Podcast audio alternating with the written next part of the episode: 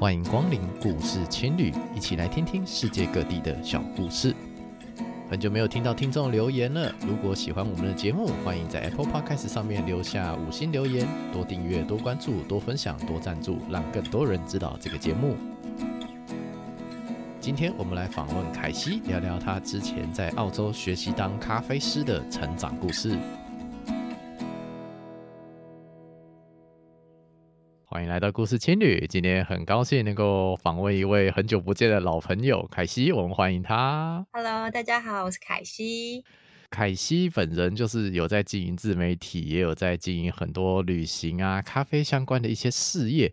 那这之前跑去台中的时候，有跟凯西聊，还觉得蛮愉快的。那今天邀请凯西来上节目，跟大家分享凯西在澳洲当咖啡师的一些故事。那开始前，我们先请凯西简单自我介绍一下，可以吗？嗯，我是之前大概在二零一二年的时候去澳洲打工度假，对，嗯，但是一开始其实，在当背包客的那两年呢，只能做一些像是农场啦，或者是拉面店啊那种餐饮业的工作。我的英文也很烂，我出发的时候英文很烂，然后我也没有咖啡的相关背景。那我那时候其实就蛮喜欢喝咖啡，然后也很向往成为咖啡师。就是比如说在澳洲那种大家都喝咖啡的环境里，诶，如果是一个咖啡师，其实蛮像一个职人的感觉啦。对，所以那时候就很向往成为咖啡师嘛。那我其实是在二零一六年的时候用学生签回澳洲的时候，然后才下定决心说，我这次回来一定要成为一个咖啡师。呃，你觉得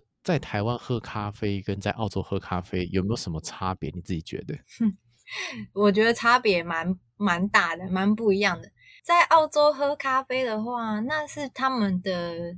生活需求吧，有点是基本的生活需求，所以他们喝咖啡的量是很大的。就像我们早上去台湾手摇店这样子吗？对对，他们咖啡店的多到可能就像我们台湾手摇店的多。这么多，所以其实像星巴克，嗯、星巴克很难在那边存活哦。是哦，对啊，他我在那边真的雪梨，我好像只看过一间星巴克吧，因为当地的咖啡馆就已经太多。他们比如说早上上班前，一定是一波高潮，八。八点七点那左右，就是一超级多人，一下子就要做几十杯的咖啡。然后他们 下午 下午午休完，可能也还需要来一杯咖啡提神，所以下午又来一大波，就是他们的 break time 的时候又是一波高潮这样子。然后到了三四点之后，咖啡店就会关门了，因为三四点之后基本上就没有什么人要喝咖啡了。那像台湾的话，喝嗯，台湾的话喝咖啡有点像是喝一个气氛吗？喝的。是装潢，还有空间，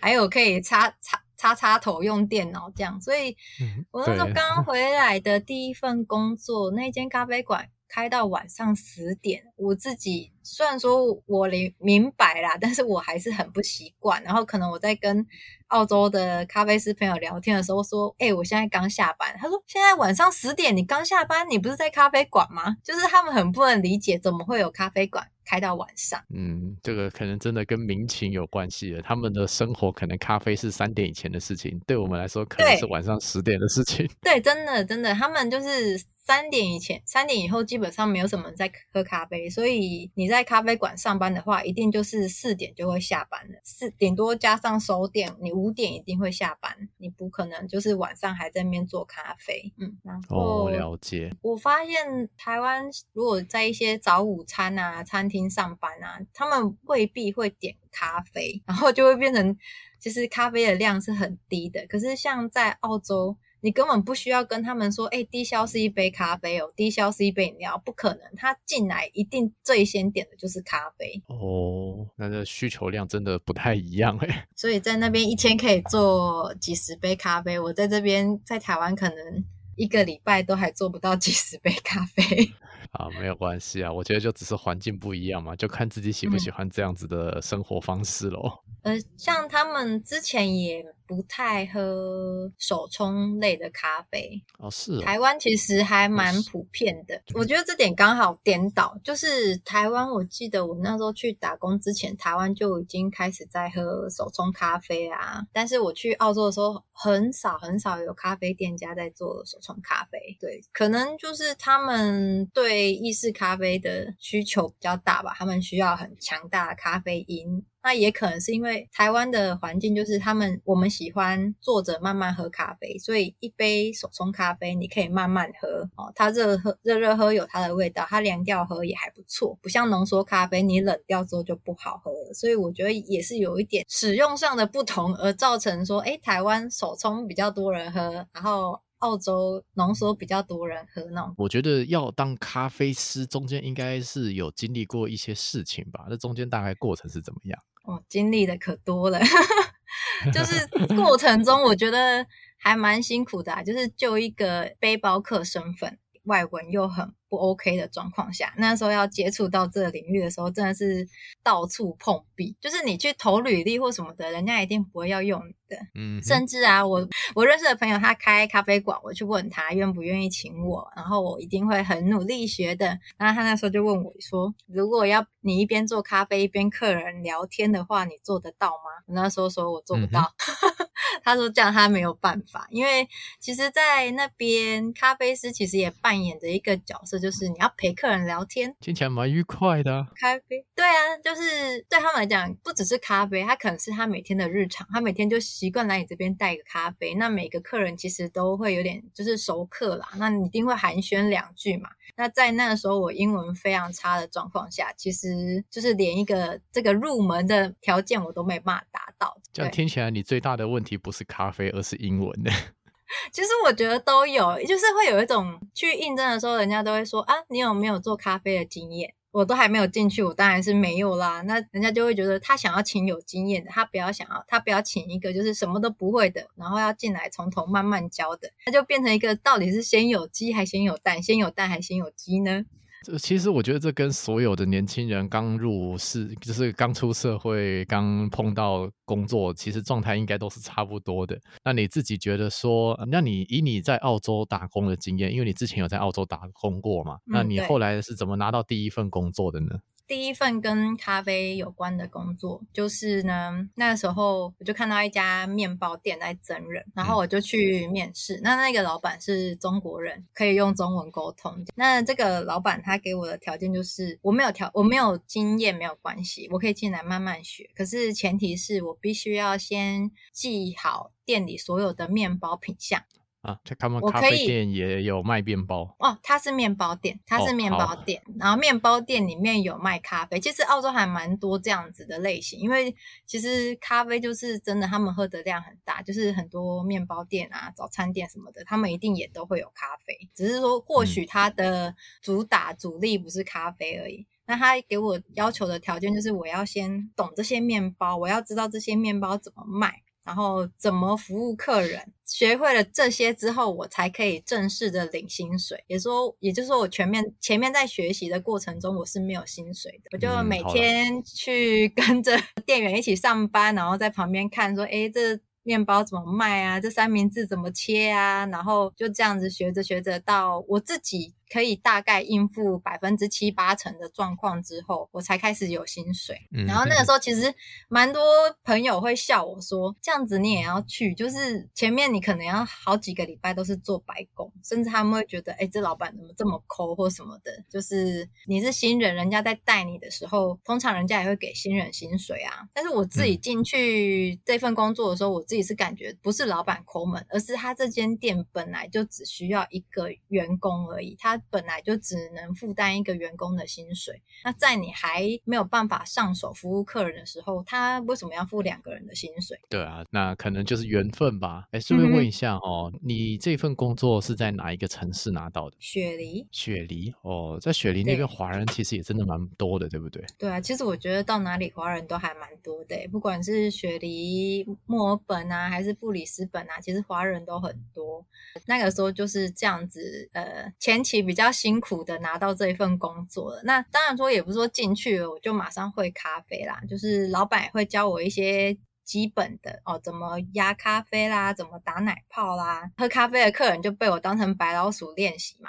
对，但是下班之后我还是会自己去买牛奶，在店里面练习啊。可是练一练，我觉得好像还是不够，就是。还是没有办法做出一杯我觉得能看的咖啡。因为我们我自己平常没事放假也会出去喝咖啡嘛，你去看人家那种咖啡馆，你就知道，不管是在拉花啦，还是说他们咖啡豆的选择啦、风味等等的，就是真的不一样。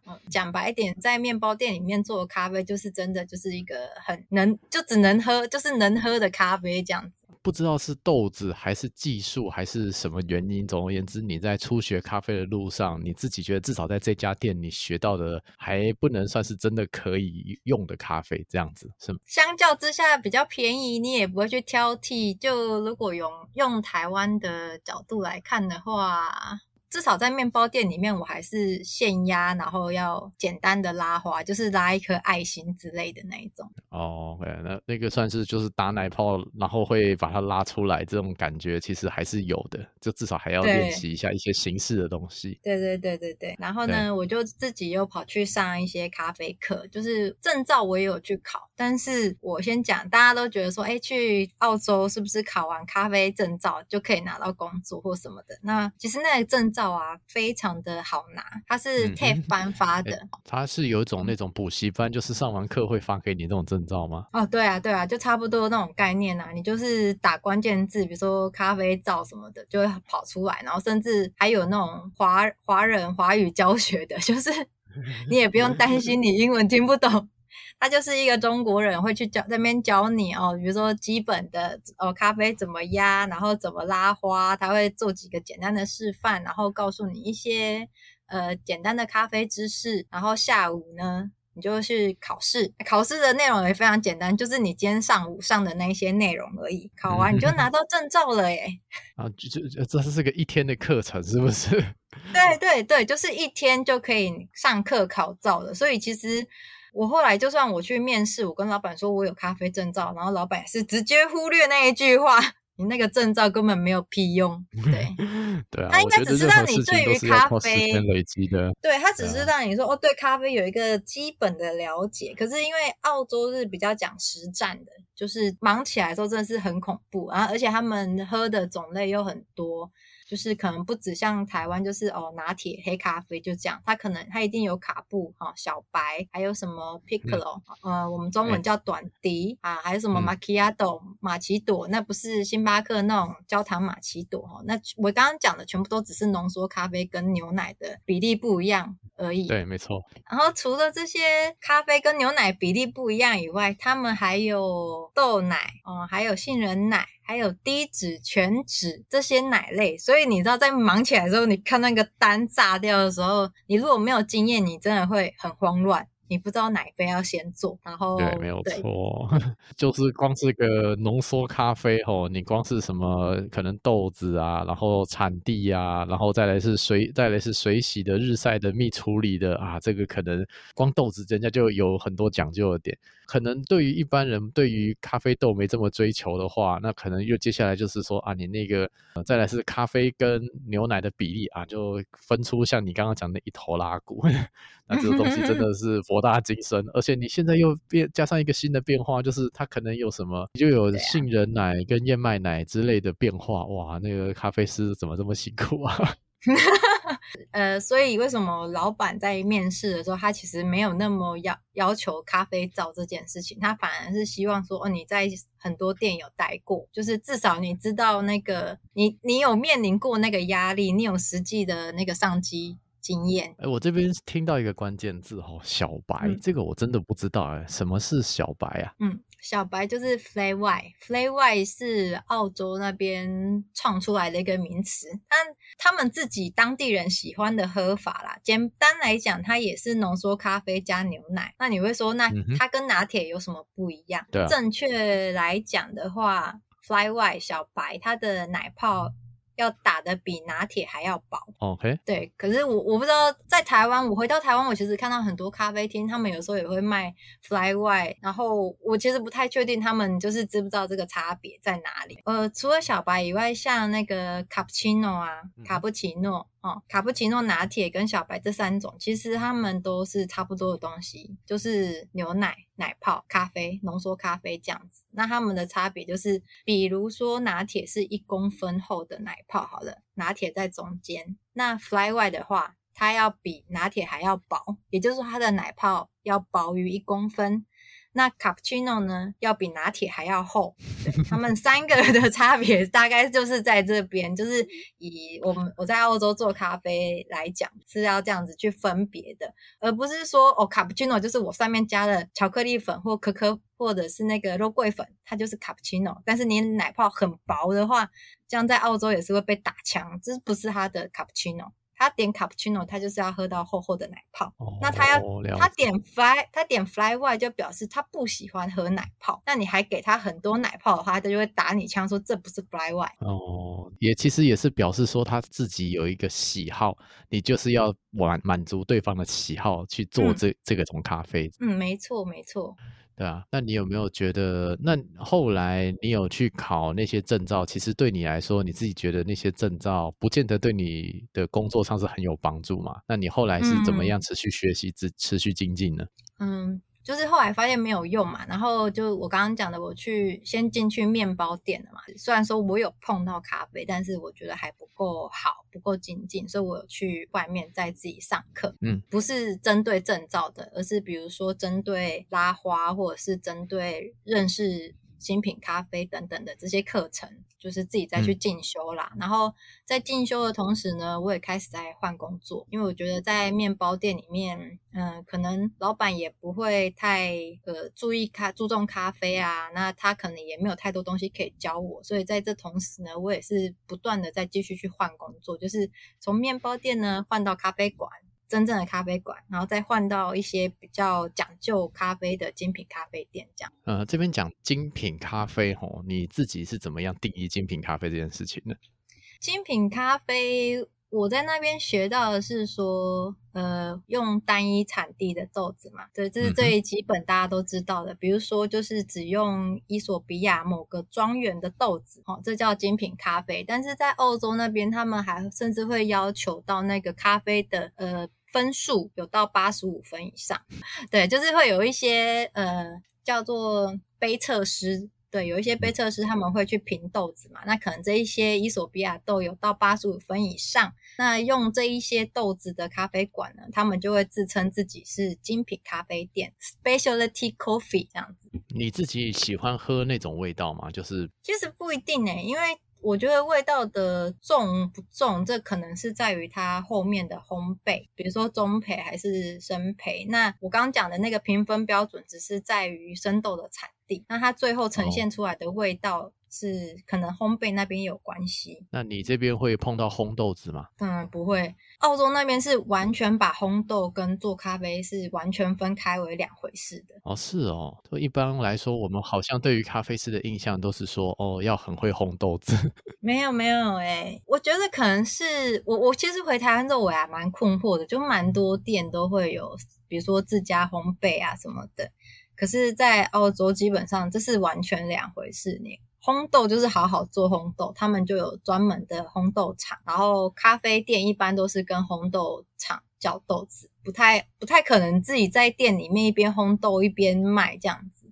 那我问了一些开店的朋友啊，他们是说在台湾他们买烘豆机好像比较便宜，嗯，就变成是这是一个可以入门的，比如说他们就买一个小小的烘豆机哈，然后比如说咖台湾咖喝咖啡的量也没那么大，一个礼拜了不起五六公斤，那一间。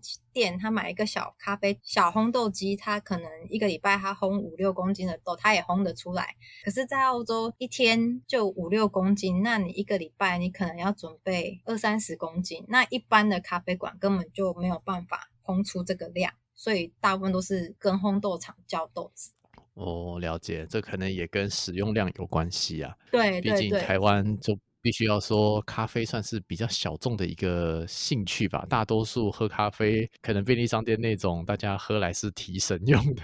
对啊，跟我觉得跟量有关系啊，然后可能机器的价格啦，还有就是，我觉得他们专业哈，比较有分类。嗯。他就是会觉得说，OK，你烘豆你就是烘豆师，你做咖啡你就是咖啡师，你做甜点你就是甜点师。但是在台湾，应该这些就是会被统称为餐饮业，就是什么吧台 这样子的感觉，就是你可能一个人要会做很多事情这样子。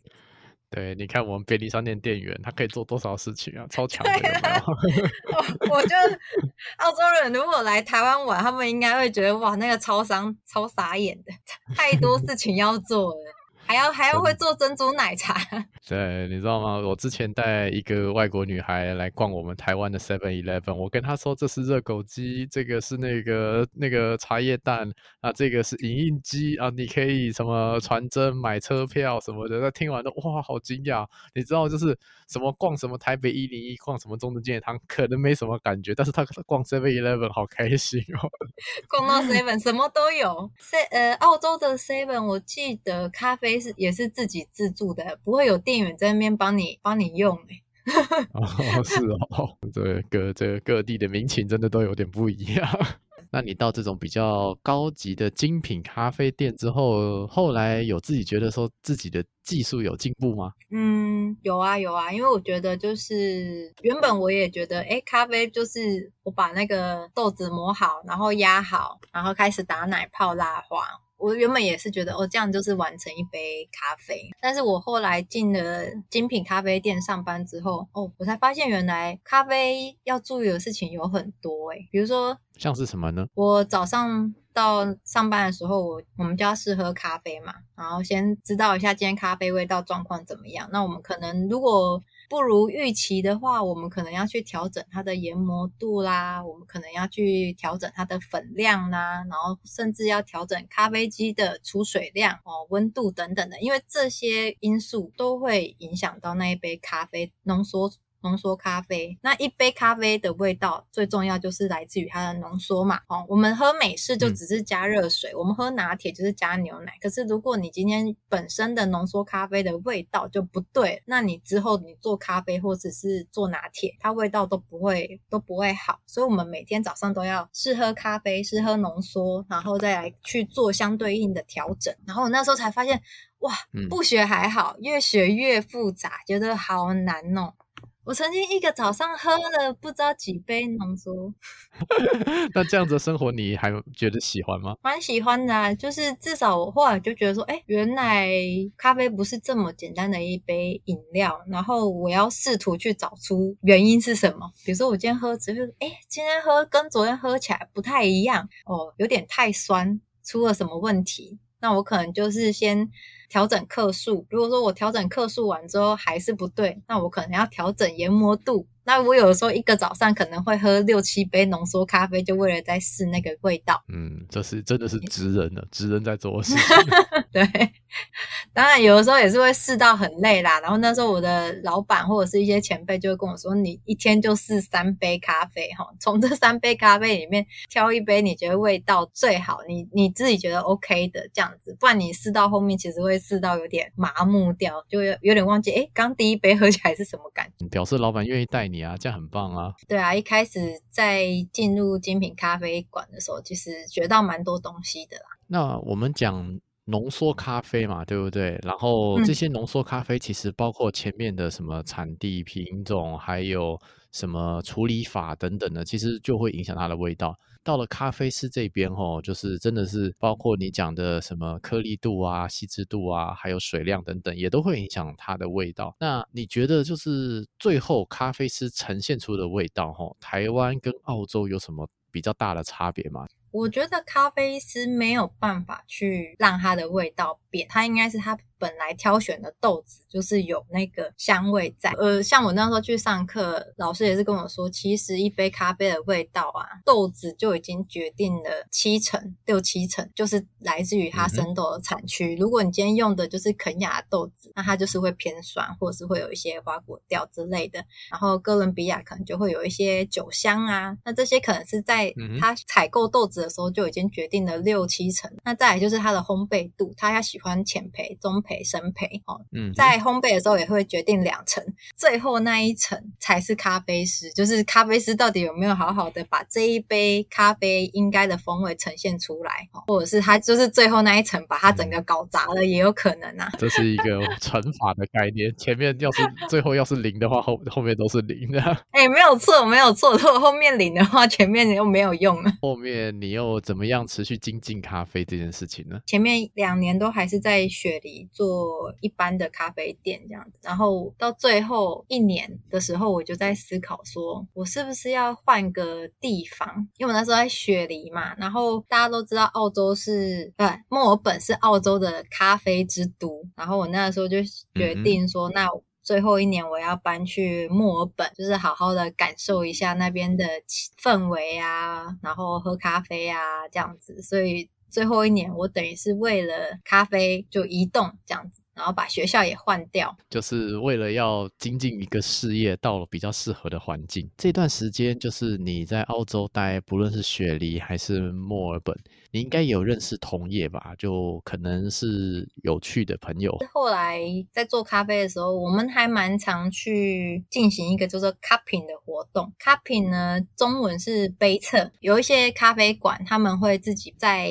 修店之后，修馆之后办活动啊，比如说他们这次进了一些新豆子哦，可能有伊索比亚的，有肯亚的，有印尼的啊，进了这些新豆子之后呢，他就会在脸书上面讲说，诶，欢迎咖啡师们来杯测这样子。然后有在关注他们的咖啡师就会过去一起杯测。那杯测就是把这些豆子可能磨成粉，磨成粉之后冲热水。我们不是不用上机器，我们不是喝浓缩哈，我们就直接就是用汤匙去摇那个冲过热水，嗯，冲过咖啡粉的热水这样子，有点像是手冲的概念，可是没有用滤纸，就是直接冲下去，然后大家就是试那个最纯粹的味道这样。然后这个杯测通常。一个小时里面，大家可能真正在杯测时间大概只有十五分钟，后面的四十五分钟就是开始在喝酒聊天，这是一个咖啡师们交流收休的时间，这样，然后就慢慢的多参加几次这种活动之后，你就会认识很多咖啡师，然后甚至你就会发现，哎，其实台湾人也不少。我们甚至后来有一个群组，哎，我们在 LINE 里面有一个群组，就是比如说在墨尔本的台湾咖啡师们这样子，然后我那时候还想说，应该没几个人吧。哇，加一加，你知道上面就是五六十个人，还蛮多的。哦，你是说住在墨尔本的台湾咖啡师是吗？对对，有一些可能是背包客，哦，有一些是学生，然后有一些是已经拿到居民证在那边开店的老板都有。可能如果说大家有谁在那边需要找工作，或者是他们的咖啡馆缺人哈，大家就会开始在。赖群组里面 直接发哦，不错啊，就互相支援、互相发汗啊。因为我们在国外其实可以看到，像比如说韩国人啊、日本人啊，他们在澳洲很团结，就是你可以常常常看到一个咖啡馆里面全部都是韩国人，然后他们就只请韩国人。但我们还真的没有看到什么咖啡馆是全部都是台湾人，然后只请台湾人这样。我们就觉得我们自己有一点弱势 弱势族群，所以我们就自己组了一个。台湾人的咖啡师赖群组，因为我觉得啦，这跟民族性有关系啦。日本人啊、南韩人啊，其实他们都很容易聚在一起，因为也有可能是他们的英文不像我们台湾人，就是有那么强吧，也有可能啦。就是台湾人 普遍英文算还 OK 这样子，对，我的民族性应该影响蛮大的啦。再来是说，我们台湾人其实也蛮喜欢，就是那种独来独往，毕竟都跑去澳洲了，感觉就是要说放飞自我啊，要寻找。自我这种感觉吧，也是有这种感觉。那你在那边，那、嗯、那你到后面吼，你自己觉得，呃，什么时候你可以称自己为一个咖啡师？我觉得你要知道自己在做什么。怎怎么说？这样讲好像 有点很难懂。就是，就比如说我那时候自己在学咖啡的过程，可能一开始我在面包店的时候，我不懂咖浓缩咖啡的一些。影响咖啡的因素是什么？我可能就只是觉得说，哦，我只要把咖啡压好，奶泡打好，拉出一颗爱心，做出咖啡就好了。就是在我自己的标准来讲，这个可能还没有办法被称为咖啡师。那咖啡师的话，至少我觉得你要知道说，浓缩咖啡会影响它的这些因素是什么。哦，我刚刚讲到的最简单的就是研磨度啊。粉量啊、水量啊、温度等等的，你要知道这些东西会去影响到你的咖啡，那怎么去做调整？或许还不能够调得很好，即便我现在我知道，但是我也可能没有办法调得很好，因为一试就要试很久，这个都是经验累积。可是我觉得至少你要知道说，诶，一杯浓缩咖啡有可能会被这些东西做受影响哦。好，一杯咖啡最重要的就是浓缩咖啡哦，你要有这些基本的呃 common sense，那我觉得这比较像是咖啡师啊。对于这个咖啡这件事情，不但能够品尝，同时也能够彻底的了解这些咖啡到底会受什么因素影响。嗯，对。那你现在在台湾也算是有持续在做咖啡这份事业事业，对不对？就是还是有在以咖啡为工作这样子，但是最近我又另外开辟了一个自己的跟咖啡有关的副业。怎么说呢？嗯，我就是自己有生生产一批咖啡滤挂包这样子。那听起来蛮有趣的。你是从哪进的豆子？然后你觉得你的滤挂包有什么特色？其实。呃，想要先解释一下为什么我想做绿挂包啦。我那个时候在澳洲的时候，我不是说那边其实那个时候还很少人在喝手冲嘛，那那个时候也很少。嗯，在澳洲没有看到有人在卖滤挂包，然后刚好那个时候我有一个台湾的咖啡师朋友，他们他本身就是烘，他是烘豆师，然后他本来想要自己做滤挂在澳洲卖，但是后来他签证到期了，他很多材料都没有使用到。他就把材料送我，就是那个绿挂包的那些包装纸啊什么的，然后我就自己把它，我就自己做了一批手工做的咖啡绿挂包，我自己去买豆子啊，然后在自己的店磨啊，磨完之后再自己包装啊，粘好什么的，我拿去假日市集卖，那时候卖的还不错。这样听起来蛮有意思的，对啊。对，那时候其实卖还不错，就是他们会觉得当地人会觉得很新奇啊。那时候他们没有看过这种东西，然后我跟他们解释之后，他们就是也会觉得说哦，买回去试试看。然后卖到后来是有一个客人，他直接问我说，我还想要更多，因为因为我其实我是手工做的嘛，我量很少，一下就卖完了。然后有一个客人跟我说，他因为工作的关系，他常常需要就是搭飞机跑来跑去，然后他觉得在咖啡上喝的咖啡都是 shit 这样子，然后。他觉得我这，他觉得我这很方便。